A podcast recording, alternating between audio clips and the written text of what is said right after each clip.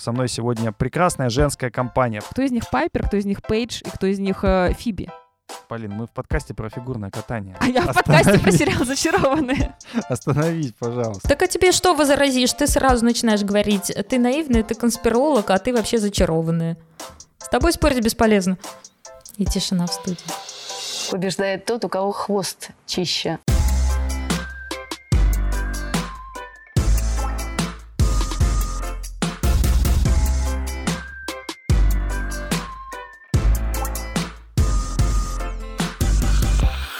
Всем привет! Это шоу «Чистый хвост». Здесь мы говорим о фигурном катании не только. В студии я, шеф-редактор «Спорца» Павел Копычев. Со мной сегодня прекрасная женская компания Полина Крутихина. Привет. Анастасия Жаворонкова. Привет.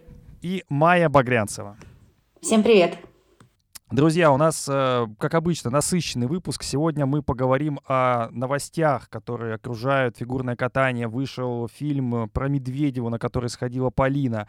Алексей Железняков, главный рупор группы... Вышел из группы Тутберидзе. Вышел из группы Тутберидзе, главный рупор, который э, обычно ну, по крайней мере, фехтовал со всеми в соцсетях, вот теперь этого не будет. Мы попытаемся какие-то свои теории, почему так вышло, и э, на самом деле был таким э, спокойным выход из этой группы Алексея. Э, возможно, конспирологические теории, как у нас любит говорить пропускающий сегодня эфир Иван Кузнецов. Короче, фигурное катание у нас не оставляет никаких выборов, кроме конспирологических теорий, поэтому будем сегодня догадываться. А, ну и, конечно, обсудим э, русские и зарубежные э, этапы Гран-при. Там есть что обсудить. По крайней мере, Петр Гуменник набрал 300 э, баллов. 300 баллов. Не знаю, как судьи его оценивали. Вот хочется сегодня спросить, насколько эти 300 баллов а, близки к реальности. Поговорим о Майе Хромых, которая после а, травмы вот а, не может э, никак э, найти себя. Ну, еще, естественно, так у нас в студии, а, вернее, не в студии, а по видеосвязи Настя Жаворонкова, то мы а, поговорим про танцы, потому что куда, куда без танцев, когда есть Настя. Итак, э, не забывайте главное, друзья, то, что наше шоу можно слушать не только на Ютубе, но и на Яндекс Музыке, Google подкастах, Apple подкастах, там, где удобно, там и включайте. Но начну я, естественно, ну, это же я, я должен начать с чего-то жареного, с чего-то такого не важного. Мне кажется, важнее, Полина, это не поход твой на кино Медведевой, да? Ну, я не знаю, посмотрим. В конце будет посмотрим. этот интригующий блок. Мне кажется, что все-таки э, новость, которая, не знаю, может быть, э, мне со стороны она кажется немного э, странной, немного неожиданной, но э, хореограф, назовем его хореографом, Алексей Железняков, человек, который учил современным танцам в группе Тутберидзе, э, ее покинул. Э, пока он не дал никаких объемных интервью, возможно, и не даст, возможно, это такая определенная договоренность э, об уходе, хотя, зная язык Алексея, такой гуттаперчевый язык, очевидно, что э, что-то, да, со временем проявится. Тем не менее, это довольно необычная история, потому что штаб Тутберидзе, который э, давно, э, давно, собственно, формировался, э, он никогда не разъединялся. Вот как был там Даниил Глихенгаус, там так он и есть. А как был там Сергей Дудаков, так и есть. Ну, про Тутберидзе я вообще молчу, она, собственно, а, всегда на месте. Вечно. Вечная Тутберидзе, да. И вот Алексей Железняков уходит. Соответственно, у меня первый вопрос, Майя, к тебе. Ты у нас как человек, который внутри фигурного катания, человек, который э, ездит на этапы, человек, который общается со всеми. Вот э, тебя эта новость удивила, либо ты э, понимала, что рано или поздно это случится, и, может быть, даже это случится вот рано? А я не могу сказать, что меня новость удивила. Я, честно говоря, этого давно ждала. Ну, не то, чтобы прям сидела и ждала, но это было вполне предсказуемо. Я только не была уверена, что это будет Железняков. Я, честно говоря, думала, что это будет кто-то из рыцарей Этери Георгиевны. Ну, это все еще возможно. Видишь, я люблю конспирологические теории. У меня вообще есть ощущение, что вот эта потеря мотивации, про которую все говорят, она касается не только фигуристов, она касается и тренеров, и штаб тоже. Потому что, ну, понятно, что На международные старты ездит теперь только Этель Георгиевна, как мы видим. Ее коллеги не ездят никуда, кроме внутрироссийских стартов. Да и, в принципе, очевидно, что градус радости и веселья внутри штаба как-то снизился. И внимания медийного меньше, и успехов меньше. А как мы помним, что у победы все отцы, а у поражений нет. И вот мне кажется, что просто какая-то, знаешь, градус дисциплины может быть, может быть, какого-то вот напора, или вот мы все работаем дальше. Вот это все, в принципе, немножко снизилось. И у меня вообще ощущение, что так как Этель Георгиевна немножко потеряла интерес, ну, к хрустальному, в принципе, то, может быть, у нее как-то и связи с коллегами немножко ослабли. Поэтому, ну, я чего-то такого, если честно, ждала. А, слушай, а ты говоришь, что медийности стало меньше. Ну так они же никогда не искали эту медийность. Может быть, это и хорошо, что вот э, никто к ним не лезет, никто не задает лишних вопросов. Ну, одно дело, когда ты не хочешь говорить, а другое дело, когда про тебя уже пишут гораздо меньше. Раньше, вспомни, любое видео Железнякова из зала, оно залетало, его были все время перепосты. А вот посмотрите, а вот там Майя Хромых танцует, Камила Валиева танцует, Алина, Заги... Ой, танцует. А Алина Загитова пришла потанцевать. А теперь этого и нет, и, если честно, это и постить-то будут меньше. Настя, потеря ли вот э, Железняков для группы Тутберидзе? Если говорить о медийности, то, вероятно, э, вообще не потеря, потому что все эти его перлы, одногоршочники, однокакашечники и нож в спину, это вот как раз, мне кажется, очень наносило урон штабу. А с точки зрения того, как он ставил танцы, на самом деле именно на постановку программ он не сильно влиял. А, и основную именно работу вот именно с программами э, в свое время делала и мама Даниила Глихенгауза, и ей за это большое спасибо, потому что именно ее постановки отличались а, в выгодную сторону. Сам Даниил Маркович, а, лучшие постановки, как мы знаем, это все-таки авторство Этери Георгиевны, которая имеет ну, великолепное чувство позы и умение поставить нужную эмоцию а, на зрителя, на судьи и так далее. Поэтому на самом деле я бы не сказала, что вот именно в плане постановок как-то Алексей Железняков сильно влиял. Вообще э, хорошо, когда в штабе есть э, человек, который может ставить и модерн, и классику и так далее, но, честно говоря, я не являюсь фанатом вот как раз того контента, который производил Алексей Железняков э, именно в танцевальном плане, поэтому я думаю, что они легко заменят его. И мне кажется, что он здесь несколько лукавит, когда говорит, что он а, сам ушел все-таки я думаю, что вопросы к тому, как он работал э, именно вот в танцевальном плане, они были. Так у него же сначала был пост, который он стер по поводу того, что Тутберидзе, как там было, Тутберидзе никогда не ценит «Прости, любовь» во ВКонтакте. После этого пост исчез. Поэтому я думаю, что, конечно, это сильно отредактировано, то, что потом появилось, что я сам ушел. Ну, я вот не слежу настолько за Инстаграмом Железнякова, запрещенной, кстати, сетью в России.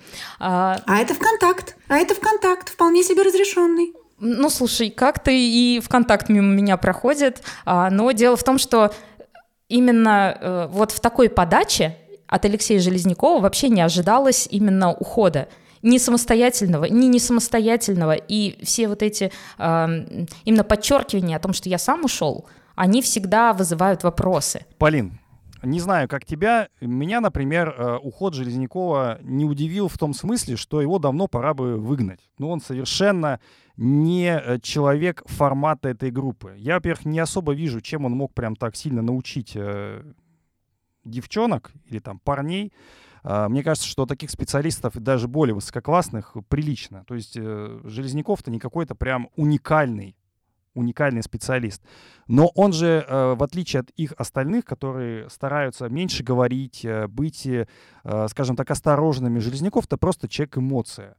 Иногда человек дурь. Иногда просто человек, который, ну, не может держать язык за зубами. То есть то, что он в целом проработал большой период в этой группе, ну, понятно, то ли его за что-то там прям как-то сильно ценили, то ли прям не стали как-то делать слишком э, быстрые шаги, резкие шаги. Э, но в, ран, тот, в том, что он рано или поздно покинет эту группу, ну, честно говоря, были предпосылки.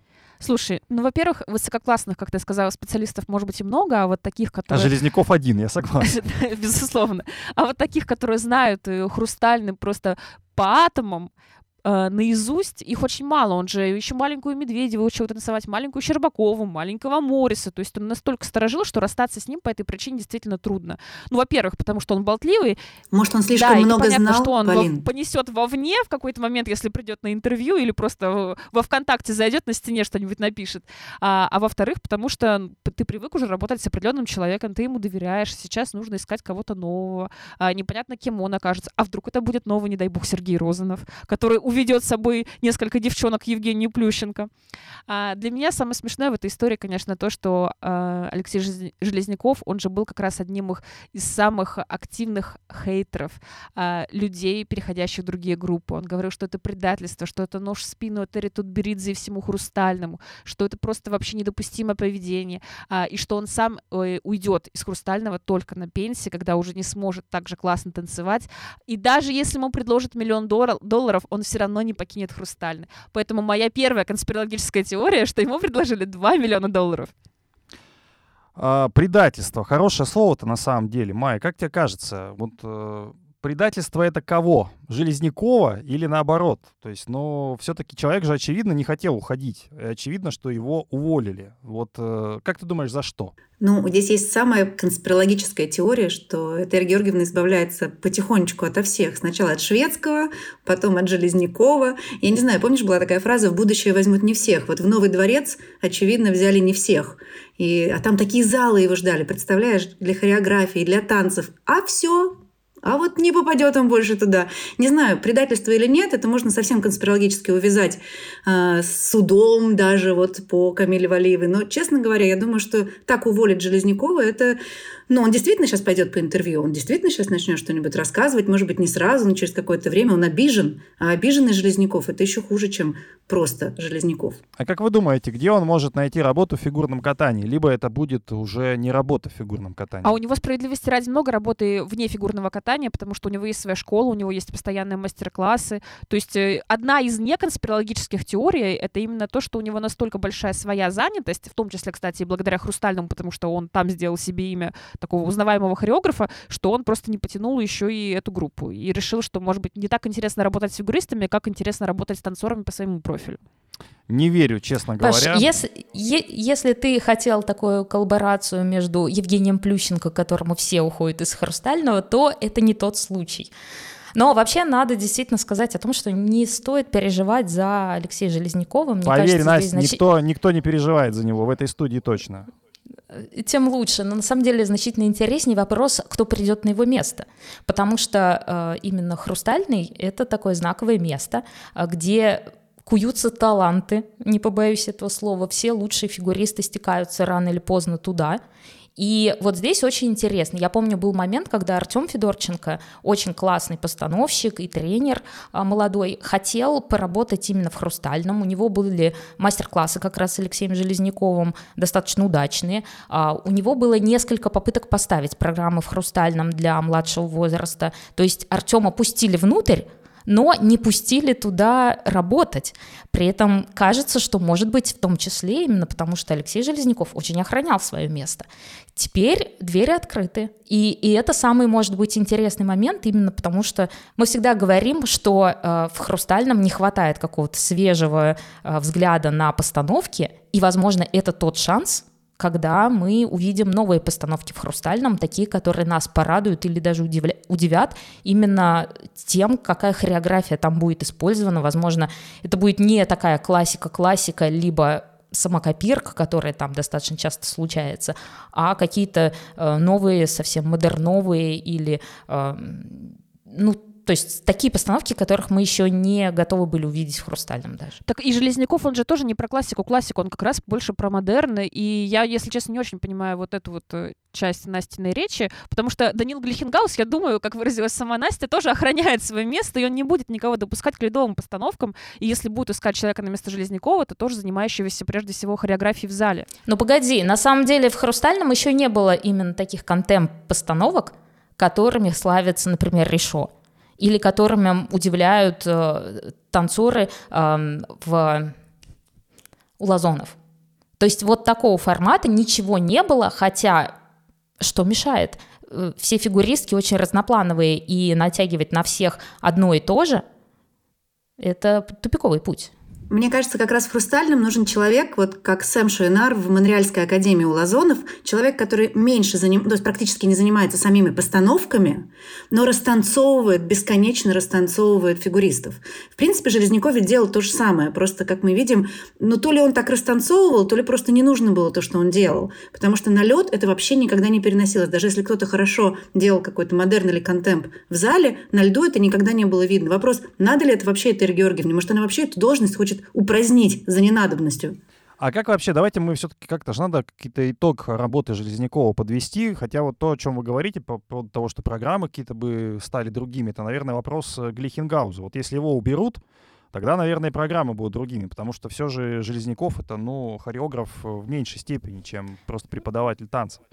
А... Нет, Паш, подожди. Всегда, когда ты хочешь поставить какой-нибудь необычный стиль на лед, тебе сперва нужно перенести очень внимательно все э, движения, все ключевые ходы э, именно на пластику фигуристов. Потому что не секрет, что когда э, спортсмен учит кататься, его сначала э, э, как бы научают держать корпус всегда ровно, он очень зажат у фигуристов, и это, ну, особенность пластики. Просто взять э, какое-то танцевальное движение и сказать, вот делай так же, но только именно в движении, когда у тебя, тебе нужно баланс держать и так далее, невозможно. То есть вот э, есть, например, такой постановщик э, Роэн Уорд, который много всего ставил э, тому же Джейсону Брауну то есть его очень классная а, программа под откровение, и Элвин Эйли, она была сделана именно им. Взят балет, из него надерганы все ключевые движения, и все это перенесено на лед так, чтобы это смотрелось. Вот такой человек хрустальному был бы нужен. Давайте про итоги. Вот э, что я могу сказать из своих наблюдений. Ни разу Этери Тутберидзе не сказала ничего хорошего и ничего плохого про Алексея Железнякова. Я вот не помню, поправьте меня. Вдруг она что-то говорила, какой замечательный специалист Леша Железняков работает у нас в «Хрустальном». Ну, не было такого. Ну, то, что ничего плохого, это может быть временно. Вот сейчас он ушел, и, возможно, в следующем интервью Леониду Слуцкому или кому-то еще с Ютуба Этери Тутберидзе расскажет, какой он был толстый, ленивый, выбрасывал коньки в мусорку, приводил родителей на тренировки и вообще предатель. А давайте а... угадаем, где всплывет сейчас в интервью Алексей Железняков. Кто у нас там? У Евгении Медведевой? У нее же теперь есть свое YouTube-шоу. Я думаю, что всплыть он может где угодно на самом деле. Это не суть важно. Важно, что он расскажет. Пусть другого... говорят на первом. А, мне кажется, самый интересный вопрос, кто следующий? Кто пойдет за Розановым и за Железняковым? Ну, Розанов ушел сам. Ну, Железняков допустим. ушел пока непонятно как, потому что он считает, что сам, а, а Терри Тутберидзе, возможно, считает, что не так уж и сам. А, я пока не вижу вот этот вот паттерн 10 негритят, что сейчас будет каждый месяц или каждые полгода отстреливаться какой-то новый человек из группы Тутберидзе. Я думаю, что пока сложно говорить об некой последовательности и закономерности. Майя, как ты думаешь, есть новый человек на выход в ближайшее а время? А я вот опять конспирологических дров подкину. Да, я вижу. Мне кажется, что они там заскучали. Даниил Глихенгаус точно заскучал. Его меньше видно, гораздо меньше видно. В социальных сетях он вообще проявляется еще меньше, чем раньше. Ездить по стартам, ну, еще раз повторю, он больше никуда не выезжает. А, так, пос- может, он последний... женился? Подожди, он же женился. Может, у него семейная жизнь, там, э, все замечательно. Пироги печет? Ну, кушает. Ему пекут, а, а он кушает.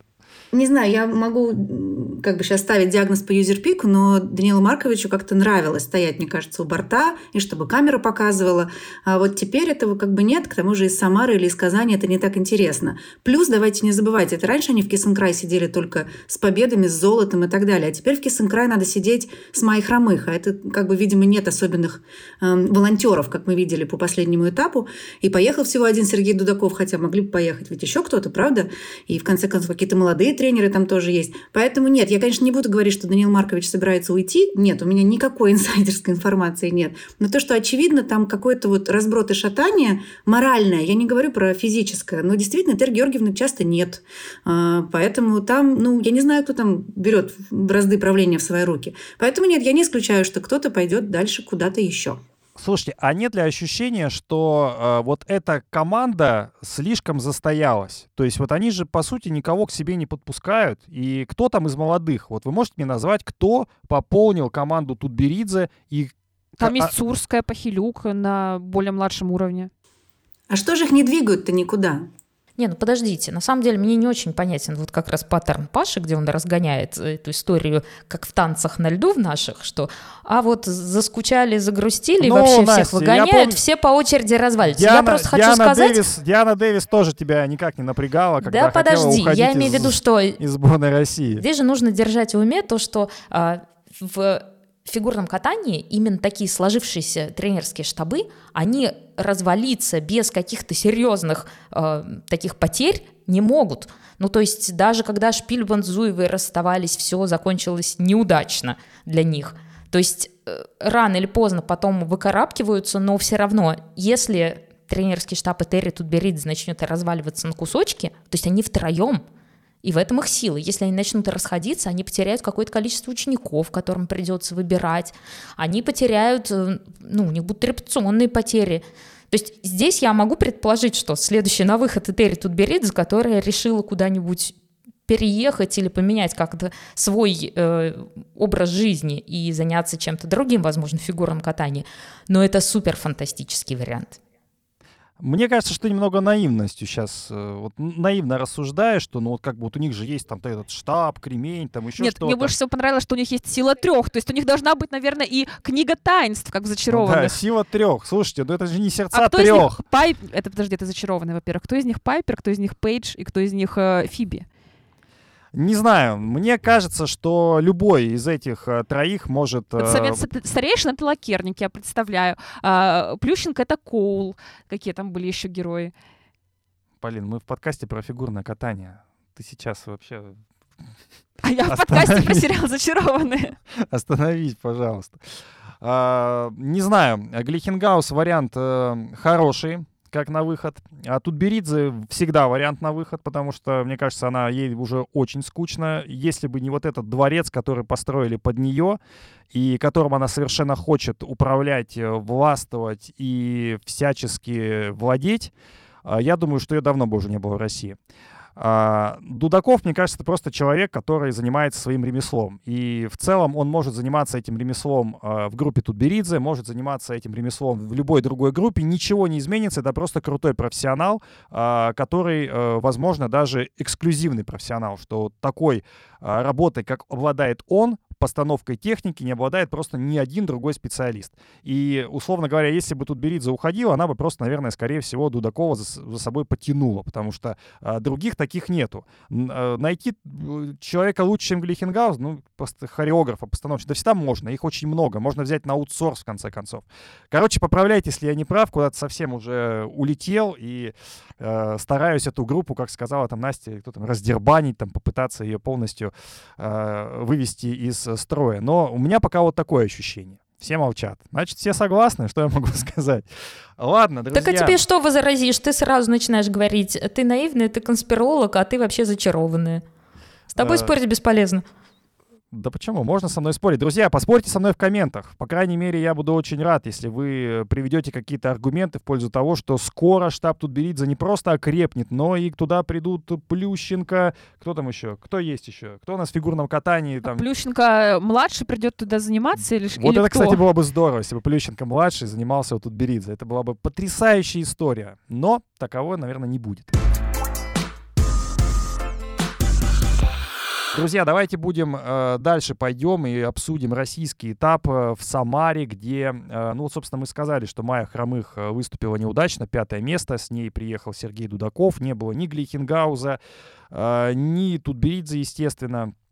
Э, там еще был момент, когда у Петра Гуменника было больше 300 баллов. В общем, какими-то триггерами пройдемся. И Настя еще хотела что-то про а, замечательные танцы на льду. Может, Паш, кстати... а можно сразу риторический вопрос? Пожалуйста. Мой любимый уже традиционный. Ты упомянул всех, кого не было в Кисенкрае у Майи Хромых. А где у Александра Самарина в Кисенкрае была Светлана Соколовская?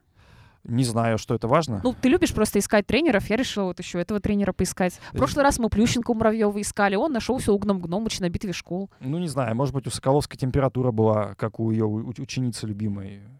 Вторая твоя любимая шутка. А, да, вторая моя любимая шутка. Короче, мне не важно, на самом деле, где была Соколовская. Мне важно, где бывает э, Тутберидзе, где бывает вся ее замечательная свита. Давайте начнем э, с Петра Гуменника, который получил 300 плюс баллов у нас э, на российском этапе Гран-при. Ну, чтобы вы понимали, 300 плюс баллов — такой гроссмейстерский уровень, э, который, э, как мне кажется, как мне кажется, это такой э, слишком щедрый аванс от э, наших судей. Вот поправьте меня, если в чем-то я не прав. Может быть, действительно Петр откатал на 300 баллов. Я, честно говоря, не судья, но я увидел, увидел что у него в целом все было без каких-либо жестких ошибок. Но 300 ли это баллов? Вот давай, Майя, с тебя начнем. Ну, мне кажется, есть 300 баллов и есть 300 баллов. Есть внутрироссийские 300 баллов, а есть то, сколько этот же прокат получил бы, например, на Гран-при, да? И, конечно, ну, с моей точки зрения, там 300 бы не было, хотя я к Пете очень хорошо отношусь, и здорово, что он катается, вообще он прекрасный и очень красивый. Если мы уж говорим тут с вами про внешние данные фигуристов, он прекрасный. Всегда говорим, Майя, всегда говорим про внешние данные. Конечно, с этого вообще начинаем, особенно когда девушек обсуждаем. Ну, так сегодня компания больше женская, то и... Ну, во-первых, у Пети не был такой прям чистый прокат, чтобы там было 300 баллов. Там были недокруты, и вообще в целом 300 баллов – это вот на разрыв аорты у Адама во Франции было. Вот там 300 баллов. Поэтому здесь, наверное, баллов 15 можно смело отнимать, но при этом это был достойный и замечательный прокат. Я согласна, 300 баллов — это, по сути, уровень программы с пятью квадами, хорошо исполненными и с высокой второй оценкой. Если мы возьмем, например, компоненты 5, то ему в России ставят 93 из 100 возможных, напоминаю. Это очень много. 93 — это уже уровень а, Ханю в не самой оптимальной форме, типа на 8 из 10. Это уровень э, Уна, это уровень Брауна, ну, тоже, опять же, в его лучшие годы. Он сейчас снова катается, выступал в том числе на Кубке в Варшаве, но занял там третье место. Но я говорю про его такие пиковые времена в карьере. То есть это уровень, который достигают, ну, наверное, человек 5 за сезон в мужской мировой одиночке. А, и 93, конечно, Пети бы никогда не поставили во второй оценке, потому что, ну, во-первых, он не катается на них даже в идеальной форме. Во-вторых, потому что тот самый прокат, за который мы их поставили, он не был настолько совершенным, насколько нам его показывают судьи. Понятно, что они а давай а, скажем, подожди, в чем несовершенство. Подожди, понятно, что судьи отталкиваются не от э, баллов, которые там получает ФА и УНА, хотя по-хорошему они все должны отталкиваться от одной шкалы. Они берут баллы Самарина, и если ему ставят 90 за тоже не лучшее выступление, значит, у Гуменнику надо ставить уже ближе к 95. Если там Савосину ставят 93 с копейками, то у Гуменника тоже должно быть где-то в этом районе. На самом деле на международке ни у Савосина, ни у Самарина, ни у э, Гуменника столько бы не было. Вот и все. Где ошибся гуменник? Паш, ну самое простое, что можно сразу назвать, и это недокруты на четверных ридбергерах. И на тройном акселе еще у него стоял недокрут в четверть, что уже влияет э, на восприятие. Вот эти все запятые, которые остаются на льду после э, того, как спортсмен выполнил прыжок, это уже сказывается на том, какие у него навыки скольжения, потому что выехать свой прыжок, то есть докрутить его и потом качественно выехать, показать хороший выезд, это очень важно. А навыки скольжения в том числе, это один из компонентов, которые Петру Гуменнику завышают. Но надо сказать, что прогресс есть, потому что если, например, короткая программа по сезону Пети выглядела не совсем э, оптимально, то есть э, какой-то вот именно яркой хореографии передачи образа, который необходим именно в презентации, Петя нам не показывал. Он показывал нам воздевание рук, такое драматичное, э, поглядывание на судей достаточно такое ну как, выразительное, и на этом все, то теперь, в общем-то, у него проглядывает какая-то презентация, особенно в произвольной программе он начал раскрываться, то есть там э, все жесты, которые необходимы для того, чтобы показать, насколько ты э, в образе, они стали четче. То есть вот в этом отношении я бы даже, если мы говорим о компонентах, я бы перекинулась на Самарина, а, у которого великолепные компоненты. Как будто вот действительно Чен, Ханью и Уна вместе взятые вышли и катаются. При том, что ошибки там и технического плана есть и так далее, но Александр Самарин, к сожалению, свою великолепную хореографию не доделывает – то есть, да, ему подобрали образы, которые ему подходят. И робот, и морячок с яблочком, который он задорно откусывает в самом начале. Но, тем не менее, он не доделывает эту хореографию. У Пети таких проблем нет. При этом Александр Самарин у нас как чемпион. Вы знаете, у меня по Гуменнику есть одна простая мысль. Э, он мне видится наиболее мотивированным, что ли, фигуристом э, в России, именно фигуристом. Потому что, возможно, это опять-таки моя версия, что в прошлом году вот у него не получилось стать чемпионом исключительно из-за того, что, ну там, по-моему, одинаковое же количество баллов У него было. дважды, причем не получилось. Чемпионом по прыжкам, хотя он делал намного более сложный контент, чем победитель, который с одним четверным блудцем прошел весь турнир.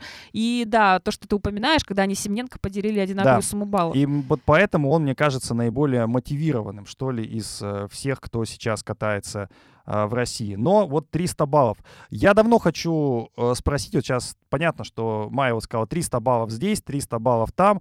А, понятно, что я как бы не специалист в фигурном катании, но очень хорошо слежу за всеми остальными видами спорта и понимаю, что вот э, фигурное катание чуть ли не единственный вид, где есть какое-то разделение баллов на внутренней арене и на международной арене. Хотя, кажется, судейство, оно должно быть по одним и тем же лекалам, да? Судейство, вот оно есть, то есть сколько должен человек получить за такой-то конкретный прыжок, там, столько компонентов. Почему же баллы различаются? Почему а, многие федерации вот так вот, ну, ну, может, не знаю, там, бессовестно, не бессовестно, но тем не менее накидывают эти баллы, и в итоге а, ценность этих баллов а, в России, она гораздо меньше, чем а, ценность на международной арене. Слушай, ну ты только про Россию не говори, потому что на международке таких ситуаций тоже бывает много. Там это делается с другими целями. В России это все делается для того, чтобы показать, что мы в порядке, у нас есть свои 300 баллов. 300 баллов не только у Малинина и Фа, вот у нас Гуменник столько показывает, и Самарин где-то близко. Все хорошо, держимся. Сейчас выйдем на международку и всех порвем. Это наша мотивация. А у судей на международной арене мотивация другая. Продвинуть своих спортсменов, а, в том числе, например, финал Гран-при, или гарантировать им медали, или просто гарантировать им некую такую узнаваемость, признаваемость и так далее. То есть посмотри, например, протоколы французского судьи мужской одиночки на последнем этапе Финляндии. А, ему нужно было протолкнуть финал Гран-при Кевина Аймоза. А, и он просто ставит Кевину, там, условно, плюс 5 от средней судейской оценки, а всем его конкурентам ставит минус 13, минус 10 за одну программу. То есть прямо видно, как он целенаправленно, уж простите за термины, мочит тех, кто может помешать Кевину пройти в финал. В итоге Кевин финал проходит, а, а например, Матео Рица, который теоретически мог бы ему помешать, потому что у него была бронза на предыдущем этапе, а он даже лайкнул в запрещенной соцсети комментарий, где на итальянском написано «Судьи коррумпированы». Потом он, по-моему, лайк убрал, скорее всего, он просто экспрессивно в своей итальянской манере пролайкал вообще все, что ему писали, но и не удивлюсь, если он действительно так думает, потому что мы дойдем сегодня еще Рицы, у него был очень интересный протокол. Полин, я тебе сразу вкину еще один такой момент. Это ты говоришь о технике, которую накидывал французский судья своему в то время, как убавлял всем остальным. Но если мы посмотрим на компоненты, то есть один нюанс. Например, Матео Рицу, свой собственный же судья, немножко подтопил. В то же время, как и японские судьи, э, японский судья подтопил своего японского спортсмена. Майя, а вот у ты... меня есть рецепт и ответ, Паш. Я прям Давай. сразу зайду. А, дело в том, что нужно менять всю систему, конечно, судейскую, потому что, видите, я сразу про революцию, потому что пока у нас судьи такие некие волонтеры, которые, они же не официально работают на ИСУ, у них нет зарплаты, давайте не забывать. Это хобби. Кто-то зубной техник, кто-то пенсионер, и в свободное время пару раз в год, не чаще, ну, я имею в виду про, не про больших там, главных судей, да, а про обычных, они ездят по, по турнирам, такой туризм немножко. Если поменять эту систему и будут full time судьи, которые будут на зарплате, которые будут подотчетны, которым можно будет указать на какие-то огрехи конкретные, все сильно поменяется. Просто проблема в том, что это никому не нужно, потому что каждая федерация, естественно, дует свою дуду. Ну вот у меня, кстати, был вопрос, э, связанный с федерацией. Насколько ее, Международную федерацию, устраивает такая ситуация, когда 300 баллов могут дать э, где-нибудь в Исландии, и ничего не скажешь этому. Вот человек откатался, мне кажется, что на 300 баллов, я ему дам. А, ну, понятно, что сейчас утрирую, но тем не менее, а где эта грань, которую нельзя переходить? Неужели об этом Международная Федерация не задумывается? Ну, это же внутренние старты, понимаешь? Они как бы считаются невидимыми. Вот человек выходит на международку, и там уже начинается такой real stuff, да? Но... Ну, в Японии, наоборот, гораздо строже судят, как мы с вами знаем. То есть у кажд... в каждой избушке такие свои погремушки, и суд делает вид, что внутренние старты, ну, это внутренние старты. Но это очень странная логика, потому что с внутренних стартов как раз люди отбираются на международные старты, и одни и те же, по сути, судьи, и по одним и тем же правилам э, судят соревнования. И поэтому всегда выглядит странно, когда у нас э, оценки настолько различаются, и приходится даже выслушивать, ну это же баллы, которые вы получили внутри страны, у них же другая ценность, хотя баллы, они, собственно, одинаковые. Ну да ладно. Паш, такой... погоди, я тут еще одну небольшую статистику вкину. А, был подсчет о том, э, как, собственно, судят э, именно на самых крупных стартах, ну, например, Олимпийских играх. И вот когда сравнили всех судей, которые были заявлены на Олимпийские игры 2018 года, то 33 судьи они занимали или занимают руководящие должности в своих национальных федерациях фигурного катания. То есть у нас челленджеры и какие-то мелкие старты у нас судят люди-волонтеры, как сказала Майя, то есть там пенсионеры на отдыхе, в то время как именно крупные старты всегда судят люди, которые очень близки именно к руководству собственных федераций, и они очень заинтересованы в результате. Ну, опять-таки, это вопрос э, скорее такой риторический на самом деле, потому что меня это всегда забавляет. С другой стороны, все объяснения, которые были ранее, ну, сегодня вы меня больше, скажем так, э, дали вводных, а, меня всегда возмущали и немножко даже а, в тупик ставили. То есть э, такого не бывает, что в футболе, условно говоря, в чемпионате России одни правила, да, выходят они в Лиге чемпионов, и там уже угловой с другого места подается. Там, Подожди, но там удается. же и оценок нет. Там никто не оценивает качество пенальти. Это все-таки другие совсем вообще правила но, нет, игры. Нет, это же есть правила. Нет, Майя, не согласен. Ну, есть же правила. То есть правила, за что давать пенальти. Они же не могут быть, условно говоря, в России одни, а когда ты приходишь в Лигу чемпионов, тебе за другое ставят пенальти. Это, конечно, нет. То есть все бы более-менее одинаково. Понятно, что э, где-то есть определенные трактовки, но такого, как в фигурном катании, нету нигде. То есть когда э, баллы могут отличаться на международном от э, внутренних стартов на 15, на 20, а это же целая пропасть, по сути. Это огромное количество баллов. Паш, ну погоди, бывает, что ничего не отличается, и это один и тот же старт, и он, более того, внутри страны, ну то есть вот про Самарина я упоминала, у Самарина было падение в короткой программе? Было. А, у Самарина было падение в произвольной программе? Было. При этом а, оценки за компоненты практически равны Гуменику. То есть вот у Самарина в короткой 43, у Гуменика 45. Вот компоненты. Хотя здесь падение есть, здесь падения нет. Но тем не менее и презентация на разном уровне. И то же самое в произвольной. 90 против 93. Ты ничего с этим сделать не можешь. Это один тот же старт. Потому что никакой прозрачности и судья не несет никакой ответственности ни перед кем. Ладно, давайте переходить к другим соревнованиям. Э, ну, вернее, соревнования те же, просто выступали девушки. Ксения Синицына у нас э, победила э, там, а вот Майя Хромых была только пятой.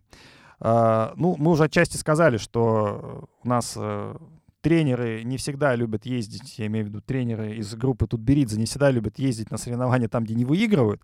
Но вот давайте расскажем про Майю Хромых. Она ведь не выступала долго, а, пропустила сколько сезон получается, даже больше, полтора, полтора сезона. И два года назад это была в действительности, ну, если не топ-фигуристка, то казалось, что это человек, который умеет делать четверные. А, и в целом она была одним из э, тех, кто вполне, вполне могла отобраться на Олимпийские игры, если я правильно понимаю. Ну, теоретически могла, практически я уверена, что даже если бы она каким-то чудом на чемпионате России попала на пьедестал, ее бы просто заменили на кого-то. Вот так вот. Ну, э, смысл в том, что еще э, два года назад э, Хромых отбиралась на Олимпиаду, а сейчас вот так сложно восстанавливается. Ну, единственное, я что могу сказать, что это такой большой респект, что она не сдается, борется, сражается. Другое дело, что пока не получается. И у меня, собственно, такой вопрос. Видите ли вы перспективы в том, что все-таки а, хромых э, помучается, но у нее что-то получится? Либо все-таки это такой уже, ну... Э, Сбитый летчик. Да. Ну, давай так я тебе, Паша, отвечу.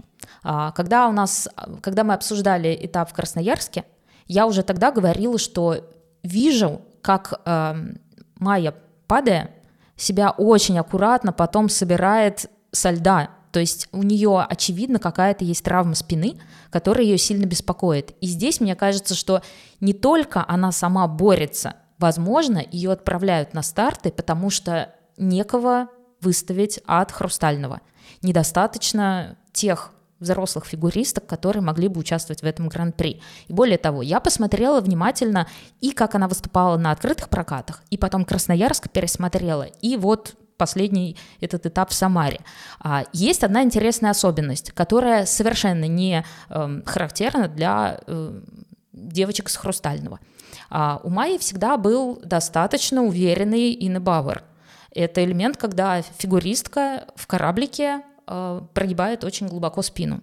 А если на открытых прокатах у Майи этот элемент был просто обозначен в программе, она его не выполняла. То есть она э, выставила нужные позиции э, лезвий, но при этом не стала делать прогиб. Я подумала, ну, наверное, программа еще не готова, элемент обозначен, окей. А, но именно как это выглядело в Красноярске и как это выглядело сейчас, то есть Майя даже не, не пытается сделать этот прогиб, она наклоняет голову назад, при этом все позиции заняты. То есть мне кажется, что здесь есть серьезная проблема со спиной, которая еще не долечена, при этом я не понимаю, зачем нужно в таком случае выступать. Майя, что ты думаешь по этому поводу? А, мне кажется как раз, что Майя сама не может понять, чем ей заниматься в жизни, а тут все такое понятное, привычное, тренировки, старты. Как бы есть иллюзия, что жизнь как раньше. Это первый момент. А второй момент, например, у Майи будет э, свое, даже у Майи хромых, настолько в нашей стране развита индустрия шоу, зимой будет свое шоу, она будет играть Золушку в Перми. И в целом, если тебя перед этим показывают по телевизору, это тоже неплохо для маркетинга и для продаж. Поэтому, мне кажется, совсем уходить куда-то вот в какой-то туман или в небытие, ну, это просто еще и невыгодно. Поэтому нет, наверное, я буду говорить не про то, что ее куда-то гонят, а ей просто и не запрещают делать то, что она сама хочет. Она, очевидно, хочет кататься, на мой взгляд. Не то, что хочет кататься, она не понимает, а у нас не подготовлены спортсмены, они не знают, как уходить. А им дальше что делать? Образования нет. Ну, а делать-то что? Вот я хочу по-прежнему вот выходить, только не могу. Но подожди, Май, когда ты выступаешь в шоу, то ты сам можешь составить для себя такой перечень элементов, которые бы тебе подходили. В данном случае я вижу именно проблему с тем, что выставлена программа на те кондиции фигуристки, которые были до травмы и которые она сейчас исполнить не может. Да, она делает вращение и так далее, но именно тот ключевой элемент, который был у нее, которым она, я помню, э, на одном из шоу, именно еще с Сашей Трусовой и другими девочками Хрустального, Майя участвовала вот в этом так называемых прыжковых батлах и так далее, все, что происходит на льду после того, как шоу официально завершилось, она участвовала именно в том, что показывала кантилевер, ой, не кантилевер сейчас, а, она делала гиперблейд, и, набрал, и на Бауэр. Нет, подожди, я же не говорю о том, что она такая сейчас приходит с ноги, дверь открывает и говорит, я хочу кататься, буду катать то, то и то. Она скорее не уходит, ну, конечно, там правила диктуют, не она. Конечно, ей программу выставляют такую, какую считают нужным тренеры. Право голоса, мне кажется, у нее не появилось. Я не очень разделяю теорию о том, что Майю Хромых специально гонят на лед, потому что больше некого выставлять. Во-первых, на этом этапе была Садкова, в которой, я думаю, тут Беридзе вполне уверена. Во-вторых, на мой взгляд, Хрустальному лучше никого не послать, чем послать Хромых, которая развалится и займет пятое место на соревнованиях в Самаре. А для реноме штаба это хуже, чем просто не приехать. А, что касается, в принципе, самой Майи, ну вот, допустим, мы в мужском э, катании видели прокат Артура Даниэляна, который был на сопоставимо плохом э, уровне. И он тоже был совершенно убитый по окончании проката, но если у Майи какой-то оптимизм еще сохраняется, то есть видно, что она действительно хотела хотя бы попробовать вернуться, а дальше уже решать, стоит это того или нет, заявляться на чемпионат России или нет, то Даниэлян сидел в Кисенграе и говорил, все началось в Самаре, и в Самаре закончилось. То есть э, мне кажется, что он к завершению карьеры, может быть, в этот момент был даже ближе, чем Хромых. Ну и, конечно, у нас еще был один вид, э, который так любит Настя, поэтому, э, Настя, скажи, у кого выиграли Худайбердиева и Бази, наши чемпионы, и э, как ты считаешь, справедливо ли? Ну, на самом деле выиграли они у Иры Хаврониной и Дэвида Нарижного. На мой взгляд, достаточно справедливо, хотя я видел не одну дискуссию, что молодые должны были бы выигрывать у чемпионов. А, но тут важно отметить несколько моментов. Для судей очень важны не только классные, яркие программы, потому что у Дэвида с Ирой они действительно хороши, но и скатанность. И скатанность — это не только, чтобы партнеры там глаза в глаза смотрели друг другу и классно делали элементы, но и насколько близкие у них позиции, насколько синхронно они закладывают ребра и насколько они глубоки. И здесь нужно отметить, что у Иры с Дэвидом как раз здесь есть проблема. Дэвид скользит заметно лучше Иры. На контрасте между ними судьи сразу замечают, где ошибается Ира, где она заходит с плоского ребра. Плюс э, у них есть несколько классных, конечно же, хитростей. То есть, например, на твизлах между партнерами есть достаточно большое расстояние в первой секции, но на шагах между партнер подтягивает к себе партнершу прям за руку, и дальше у них позиции очень близкие. Судьи отмечают и этот момент. У Худбердиева и Базина у них нет такой проблемы. Они очень близки по уровню, у них э, нет визуальной разницы между ними, поэтому их судят заметно лояльней, потому что это катание, оно выглядит э, скатанным, понятным для судейства. И есть один момент, который действительно надо отметить. А, Хавронин и Нарижный, они поменяли концовку своего произвольного танца. Раньше у них был достаточно крутой переворот, но он занимал много времени, из-за этого терялась динамика танца. Теперь его нет, и так заметно лучше. А, кстати, еще можно отметить, что в ритм-танце ребята заходят на поддержку, которая, да, получает четвертый уровень, но, опять-таки, они тратят время на переворот, и они на красоту, не на демонстрацию красоту позиций, и поэтому, опять же, тут теряют какие-то баллы. Поэтому здесь, конечно, Худобердиев и Базин были сильнее, а споры пока преждевременно. Друзья, вы можете слушать нас э, и не только про танцы, но и про другие э, фигурные виды на Яндекс Музыке, Apple подкасты, Google подкасты и, конечно, YouTube. Мы э, продолжаем. У нас следующий Следующая часть посвящена Гран-при Финляндии. Вот оттуда у нас вернулась Майя и поделится впечатлениями. Первое от организации, второе как там без русских, может быть лучше, может быть хуже, кто скучает, кто не скучает. Вкратце. А, я очень кратко. Во-первых, были полупустые трибуны, что даже было народу было меньше, чем даже на Финляндии трофи. И как-то это было Потому не что очень русские приятно. не доехали, да? Русских не пускают. А, ну тогда на Финляндии трофи-то почему были полные трибуны? Я была и там, и там. Нет, это, видимо, я не знаю, как это еще объяснить, честно тебе признаюсь. Ну там снег, холодно, не знаю. А, и было бы... Прям, было прям во интерес- дворце холодно, и снег идет или что там? На улице, знаешь, какой дубак был. Ну так во дворце-то Вот. тепло, в чем проблема? Доехать. Там тоже было холодно. Нет, вкратце, если сказать, что на самом деле, ну, на самом деле все в порядке. Живет мировое фигурное катание, никуда не умирает, не отползает, не кутается в саван. Пары даже вот голову подняли, и даже там были всякие неожиданные и победы, и драмы. И вообще на чемпионате Европы ожидается Рубилова в парах. Я сразу его проанонсирую, надо будет смотреть, это интересно. Поэтому нет, все было очень хорошо. Мне, мне вообще все интересно. Танцы, какие там были прекрасные танцы. Нет, все было нормально. Наверное, мужской турнир был менее интересный, ну, на первый взгляд. Особенно, наверное, на контрасте с, со Францией. Ну, а по поводу скучают или нет по русским, ну вот посмотри на парные турниры. А, И у венгров, и у немцев руководящая рука Дмитрия Савина нашего, она как бы там есть, вот тебе первое и третье место. Ну, не знаю, говорят по-русски в коридорах, конечно, безусловно, говорят по-русски, но, в общем, жива, жива мировая фигурка. Слушай, ну понятно, что я сейчас тоже конспирологически тебе вопрос задам, и на него, наверное, нет никакого ответа, учитывая, что э, ситуация никак геополитическая не изменилась. Но э, есть ли какие-то обсуждения по возвращению? То есть э, понятно, что не этот сезон, но такое же не может продолжаться, что ну, сезон, два отстранения, сколько, три, четыре, что, как это будет? Есть ли понимание, как вообще возвращать потихоньку а, русских фигуристов? Может быть, начинать с юниоров, может быть, еще как-то. Есть ли какая-то дорожная карта, условно говоря? Понимаешь, возвращать юниоров – это сразу терять все медали. А знаешь, за это время, за полтора сезона а, все привыкли к медалям, что у них теперь появился такой вкус. Можно же заработать медали, действительно, пока нет многих сильных российских спортсменов. Но я не вижу никакого тотального возвращения. Но это же отчасти нечестно, то есть э, заработать, пока нету сильнейших. Э, Но это то же самое, что выиграть Лигу чемпионов, пока нету Барселоны, Реала, Челси, Арсенала. Вот, э, А спортсмены-то тут при чем, Паш? Фигуристы выходят, делают свою работу. Ну, в целом, если мы говорим с тобой про допуск, то, наверное, я честно не вижу, что Россию допустят в каком-то большом составе типа трех квот к Олимпиаде, потому что тогда все вот эти медали, которые сейчас, повторю, э, уже висят на шеях, они все, ну не все, часть из них как бы улетит. Поэтому максимум по одной квоте, то есть может быть к следующему чемпионату мира, но, честно говоря, вот на вопрос, кому это выгодно, я вот не вижу ответа. Всегда же нужно с этого вопроса начинать. Но, честно, я не думаю, что какая-то посещаемость будет сумасшедшая, какая-то будет большая разница. В некоторых видах вообще, что мы есть, что нас нет, прости. Но танцы, например, это, ну, отряд не заметил потери бойца, знаешь, вообще. Я ск- скажу даже иначе, что если наши танцоры и их тренеры не начнут смотреть международные танцы, мы, вернувшись, в принципе, никого не догоним. А так, не знаю, сколько это может длиться. Столько, сколько нужно. Помнишь, как было в рекламе? А, ну и ты сказал по того, что, скорее всего, могут дать одну квоту. Как ты это видишь? То есть э, просто по умолчанию одна квота или по итогам какого-то чемпионата мира куда допустят?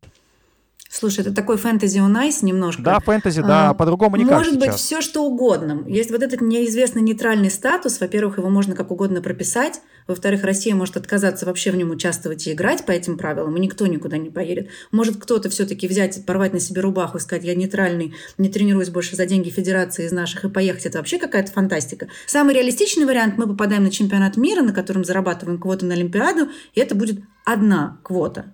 Понимаешь? Про международку мои впечатления не вот из этого ледяного дворца, а с теплого дивана, а, поэтому они будут, может быть, такие более уютные но зато мои более близкие ко льду. Ну, в общем, а, для меня было два таких важных момента. Это победа Каори Сакамото, которая случилась далеко не так просто, как на первом этапе, и даже в Кисенкрае у нее было а, такое не то что разочарованное, но удивленное лицо, потому что она увидела дедакшн, а, хотя она, казалось бы, не падала, она, наоборот, вытаскивала все, что невозможно было вытаскивать. Я потом видела фотографии некоторых ее прыжков, и там просто кажется, что она победила гравитацию, как Саша Трусова в своей книге. Так deduction был за время. Да, я как раз про это хотела сказать. Deduction ей в итоге поставили за нарушение хронометража, хотя, э, если сравнить ее начало программы на прошлом этапе и на этом, и, соответственно, концовку на прошлом и на этом, то кажется, что там было все одинаково. У нее довольно сложная финальная поза, потому что она там не сразу раскидывает руки, и тренер в kiss and cry е ей показывал как раз именно вот этот момент, что, может быть, она затянула с раскидыванием рук, э, не сразу их зафиксировала, и судьи как раз э, увидели на секундомере превышение, не судьи бригады.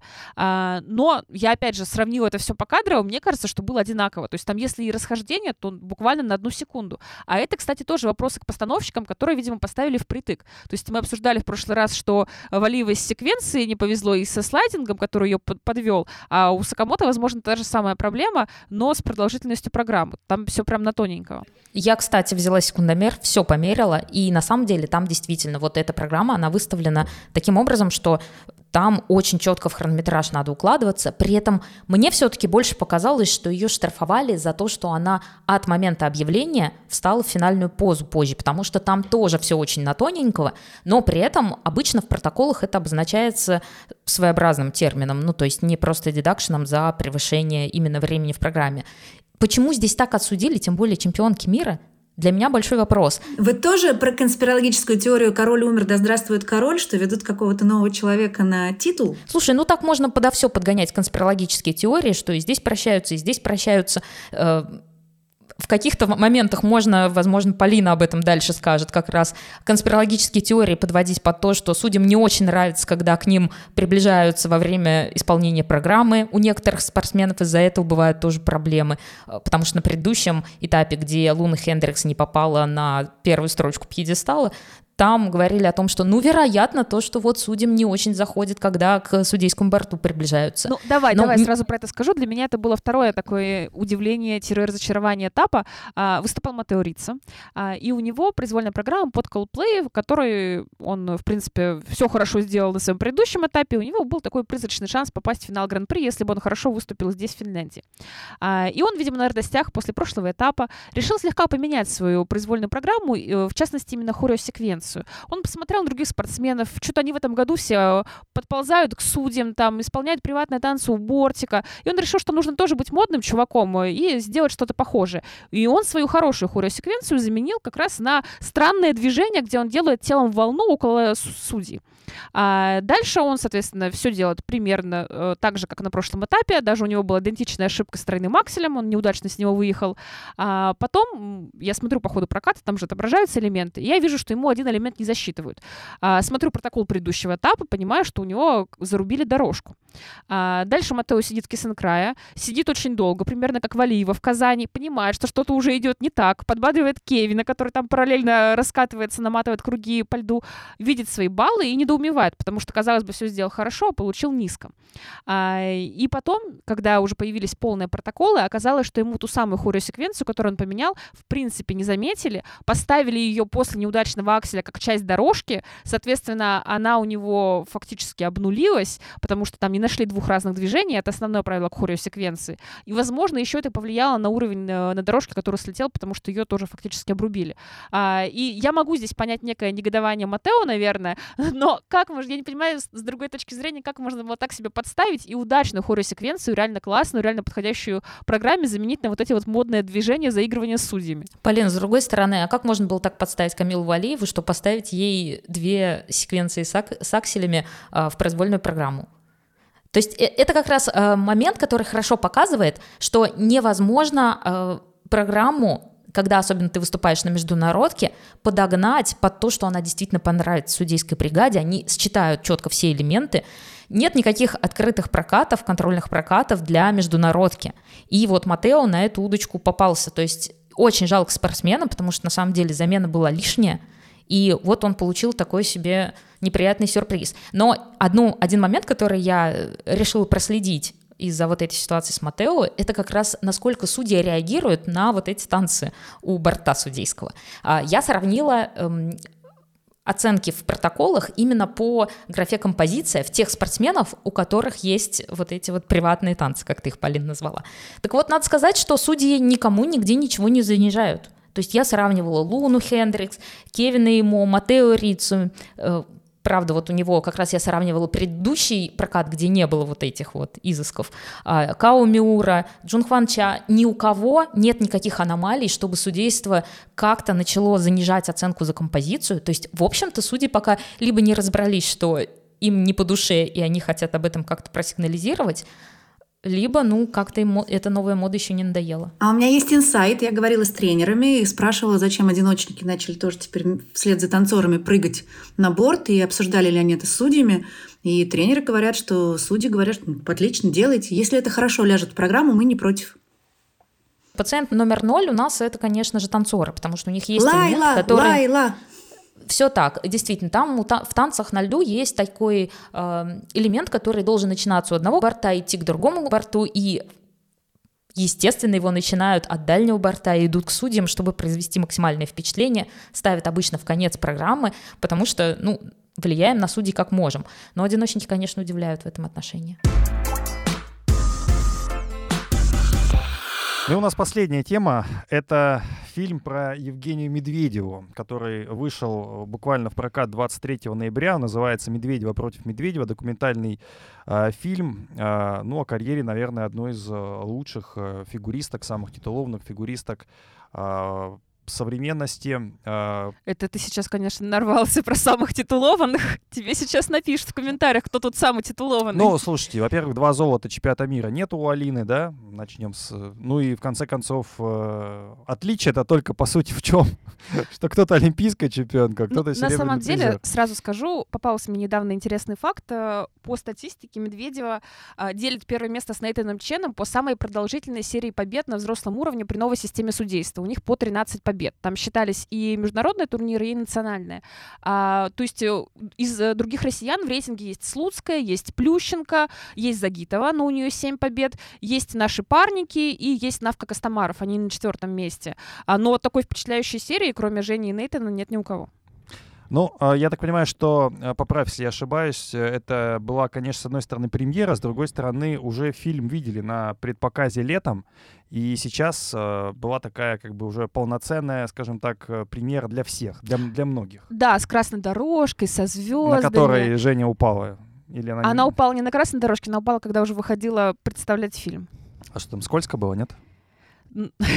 Слушай, ну, я не проверяла на скользкость ту часть пола, где шла Медведева, но она это очень мило обыграла, то есть как-то не застеснялась, не заплакала, не разволновалась. В целом мне очень понравилось, как она вела себя и держалась э, на премьере, потому что там в конце было обсуждение со зрителями, можно было задавать вопросы, а, и она просто прекрасно отвечала на все. Ну, правда, они были довольно беззубые, то есть вот, казалось бы, можно спросить что-нибудь про последнее интервью Этери, про то, кому бы, какому тренеру бы отдала Женя своего ребенка, потому что она много говорит в конце про то, что хочет уже семью и детей. Вот если у тебя ребенок будет заниматься фигурным катанием, ты будешь сама его тренировать или отдашь его кому-то, кому-то из своих бывших тренеров или нет. Ну, в общем, в итоге ее спрашивали про то, кем быть сложнее, фигуристкой или журналисткой. Женя, а что тебя радует? А какое твое любимое место в Москве?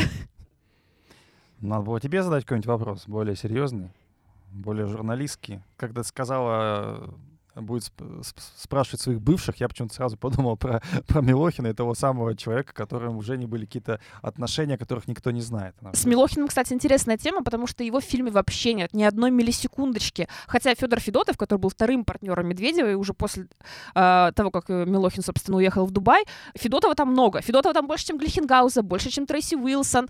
Э, его а практически столько же, сколько Терри Тутберидзе. Но вообще я слышал, что, я не знаю, связано ли это с какими-то правами, да, но э, в фильме очень э, странно... Правами Милохина? Э, правами на видео. Странно составлен видеоряд, да, то есть есть какие-то э, года, соревнования, которые вообще... Это э, точно не, сказ... не связано с правами, потому что там есть огромные вставки с Олимпиады, причем это видеозаписи, на которые явно права есть только у МОК, я не уверена, угу. что они договорились, возможно, они просто решили, что Сейчас в 2023 году, да, не то время, когда надо договариваться. Нет, там явно э, есть вот эти вот какие-то паузы в карьере Жени в этом фильме, потому что там, в принципе, не показан ее второй взрослый сезон. Из первого ее взрослого сезона показан только чемпионат мира в Бостоне, и то очень отрывочный, скорее в контексте того, какую классную программу ей поставил Илья Вербух. А, и мое предположение, что она просто, ну, не она, точнее, сценаристы не до конца выстроили вот эту вот всю драматургию. Потому что Медведева рассказывала, что идеей фильма был некий путь от вот этого поражения на Олимпиаде в Пхенчхане до золота на Олимпиаде в Пекине. Его начали снимать как раз в этом всем воодушевлении, что сейчас Женя построит новое тело, выучит четверной сальхов, приедет в Пекин и вынесет Трусову, Щербакову, Косторну и Валиеву, не знаю, кого он там представлял своими соперницами. Но жизнь сложилась иначе, и получается, что им пришлось искать какой-то новый финал. А в итоге финал получился просто вот про нынешнюю жизнь Жени, про ледниковый период, про то, какие у нее цели, семью, детей и так далее.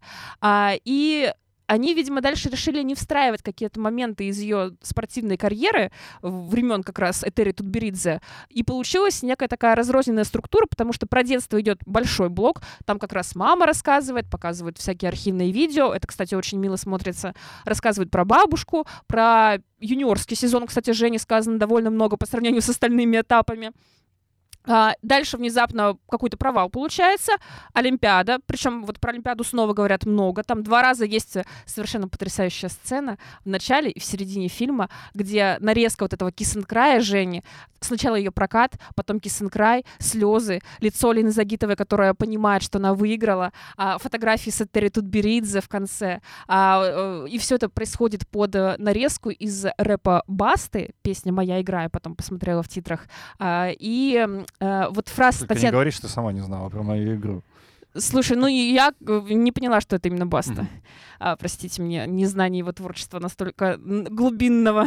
Ты редко ходишь на футбол, Полин. А, да, и на, на концертах Баста ни разу не была. Ну так вот, и там микс из от этого рэпа и, и фраз Татьяны Тарасовой «Я хочу, чтобы она выиграла!